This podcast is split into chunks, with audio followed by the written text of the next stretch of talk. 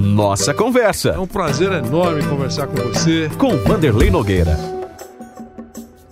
Nós vamos conversar agora com o Dr. Turíbio Leite de Barros, que ele saiu dos Estados Unidos e está aqui agora no Brasil, pelo menos por um período, imagino, ele vai ficar aqui no Brasil. E ele voltou às páginas porque recentemente esteve se apresentando ao Conselho do São Paulo, dando informações importantes sobre, digamos assim, uma atualização, modernização do setor tão importante que ele conhece tão bem de fisiologia, de preparação física, com equipamentos modernos, alguns deles, inclusive, sendo doados, nesse primeiro momento, sendo doados ao São Paulo. Doutor Turíbio, grande abraço, é ótimo revê-lo, conversar com você mais uma vez. A primeira pergunta é a seguinte: volta ao São Paulo depois de quanto tempo? É, depois de 11 anos, Vanderlei. 2010, 2021, 11 anos depois. 11 anos depois. Uh, você encontrou a situação muito diferente em relação àquela que você deixou? Pois é, é não, na verdade não. Eu até comentei que eu, eu, tive, depois de muito tempo, eu tive a semana passada lá na, no CT da, da Barra Funda, e na realidade, é, em termos de estrutura, está do mesmo jeito que estava quando eu saí. 11 uhum. anos mais velho, é. né? Mas do mesmo jeito, infelizmente. Bruno Prado tem uma pergunta, mais uma. Nós vamos aproveitar a presença do doutor Turíbio Leite de Barros. Diga, Bruno. Doutor, doutor Turibi, um prazer falar com você.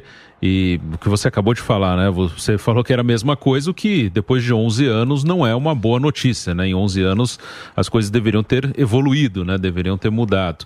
É, aqui o senhor atribui isso, o que, que aconteceu no São Paulo nesses anos, se o senhor tem informação, é, o porquê que você retornou, se você foi procurado. Queria que você falasse sobre esse período que você ficou fora e agora esse seu retorno.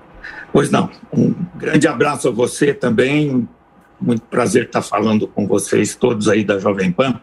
É, na verdade, é, eu acredito que o São Paulo, mesmo que é, tendo toda aquela, é, digamos, aquela, aquela bagagem de ser um centro de referência e tal, não evoluiu, infelizmente. Acho que é, quem estava na época aí com poder de decisão considerou que a estrutura que tinha lá já era suficiente, era melhor do que a maioria dos adversários, considerou aí que não havia necessidade nenhuma de estar reformulando.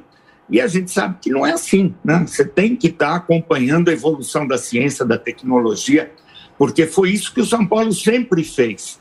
Nos meus 25 anos lá, a gente não sossegava, estava sempre buscando novos recursos, procurando prestar um serviço de melhor qualidade procurando se atualizar, e eu acho que isso parou no tempo. E é o que a gente está falando agora está sendo confirmado até pelos próprios diretores que estão hoje lá. Turíbio, eh, nos últimos anos você eh, morou e trabalhou nos Estados Unidos. Não sei exatamente quantos anos, mas você vai contar para nós.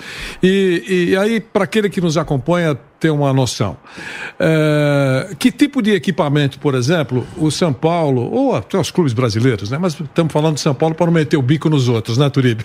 Vamos, vamos evitar colocar o bico onde a gente não está sendo chamado. Mas no São Paulo, por exemplo, qual é o, o equipamento que poderia hoje estar instalado lá? Dá um exemplo. Olha, existe um aparelho tá. agora que faz chover. Então, é, faz tá. tempo esse aparelho. E é, não é barato, imagino, mas ao longo do tempo ele se paga, porque deve evitar contusões importantes de atletas que valem milhões. Imagino que seja essa a, a, despesa e receita que vocês fazem as contas aí. Então, eu queria que você falasse isso, só para a gente ter uma ideia, o que é que tem de equipamento novo, bacana, uh, moderno, que pode instalar, por exemplo, naquele canto importante do São Paulo? Pois é, eu fiquei quatro anos nos Estados Unidos, né? Os últimos quatro anos eu estive lá, voltei agora em maio e é, tive oportunidade de estar tá, é, visitando os grandes clubes do futebol americano, do basquete, da NBA, é, o próprio uh, futebol lá da, da NFL. Então, é, na verdade, existem vários equipamentos, Vanderlei, que a gente já devia ter aí, né? Eu vou dar um exemplo que é um, um laser. Um laser que tem hoje uma importância enorme na recuperação de atletas. Para se ter uma ideia, entre outras características. O laser que se tem hoje, não é só no São Paulo, não, mas é, na maioria dos clubes aqui no Brasil, ele tem uma potência de 10 watts.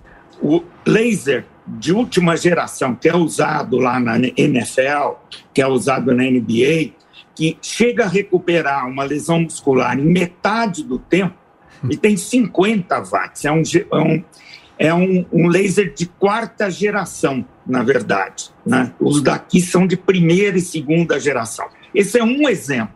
Então, hoje, a gente não consegue realmente se conformar de ver um atleta aqui recuperando uma lesão muscular em 40 dias, como tem acontecido aqui, infelizmente. Então, esse é um dos exemplos dentro do que você falou, mas tem uma série de outros recursos que eu tenho certeza que poderiam ser extremamente úteis. E se Deus quiser agora, o São Paulo vai ter sim. Nós vamos trabalhar para isso. As informações que você tem, eh, doutor Turíbio Leite de Barros, esse equipamento, por exemplo, citado aqui, eh, algum clube brasileiro já tem esse equipamento ou não? Não, esse não. Esse ainda não chegou no Brasil, mas a, doutora Gerseli, que está conosco aí num grupo importante que o São Paulo conseguiu formar por nosso intermédio, é, ela está indo para os Estados Unidos agora, ainda esse mês, e eu acredito até que ela traga esse aparelho quando voltar de lá, com toda a, digamos assim, com toda a estrutura que o São Paulo está montando para proporcionar isso. E não vamos parar aí, já tem outros equipamentos chegando, nós estamos conseguindo aí parcerias importantes com empresas e eu tenho, vou, vou fazer aqui uma, uma afirmação. Eu acredito que até o fim do ano, começo do ano que vem, o São Paulo vai ter o melhor centro de recuperação de atletas do Brasil.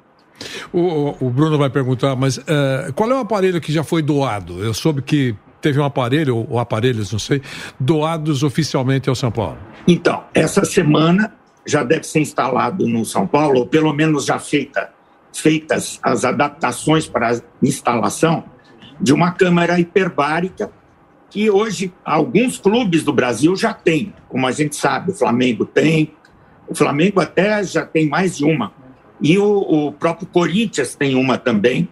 É, essa, é, esse é um aparelho que nós conseguimos com uma contrapartida. Quando a gente fala doação, é doação em termos, né? porque é evidente que a empresa espera uma contrapartida. E a contrapartida vai ser exatamente a gente poder dar dados de informação cientificamente controlados do quanto esse aparelho é importante para a recuperação de um atleta, coisa que eu acredito que a empresa aqui no Brasil ainda não tenha.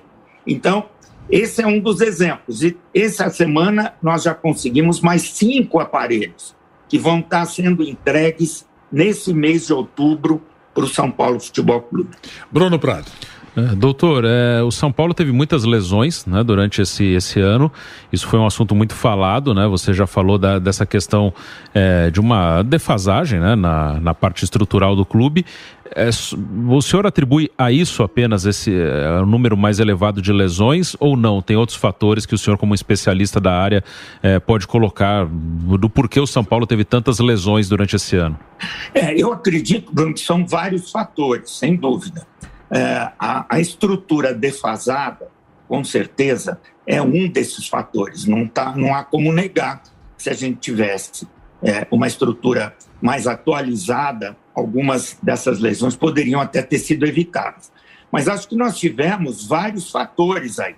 É, todo mundo sabe disso, né? Essa pandemia mudou completamente a, a questão aí de é, temporarização aí de controle de treinamento, não houve pré-temporada, é, houve certamente aí um investimento muito grande no Campeonato Paulista, que era uma necessidade iminente aí para o clube, e houve também uma mudança de comissão técnica muito radical.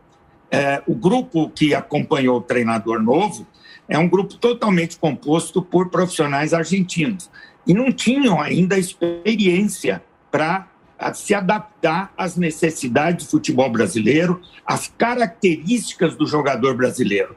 Então, eu acho que o programa de treinamento é, foi, de uma forma assim, muito brusca, alterado. tudo isso eu acredito que tenha contribuído para essa incidência maior de lesões. Só para fechar, doutor Turíbio, Leite de Barros, com você chegam quais profissionais? Então, Vanderlei, nós apresentamos para o São Paulo um projeto, né?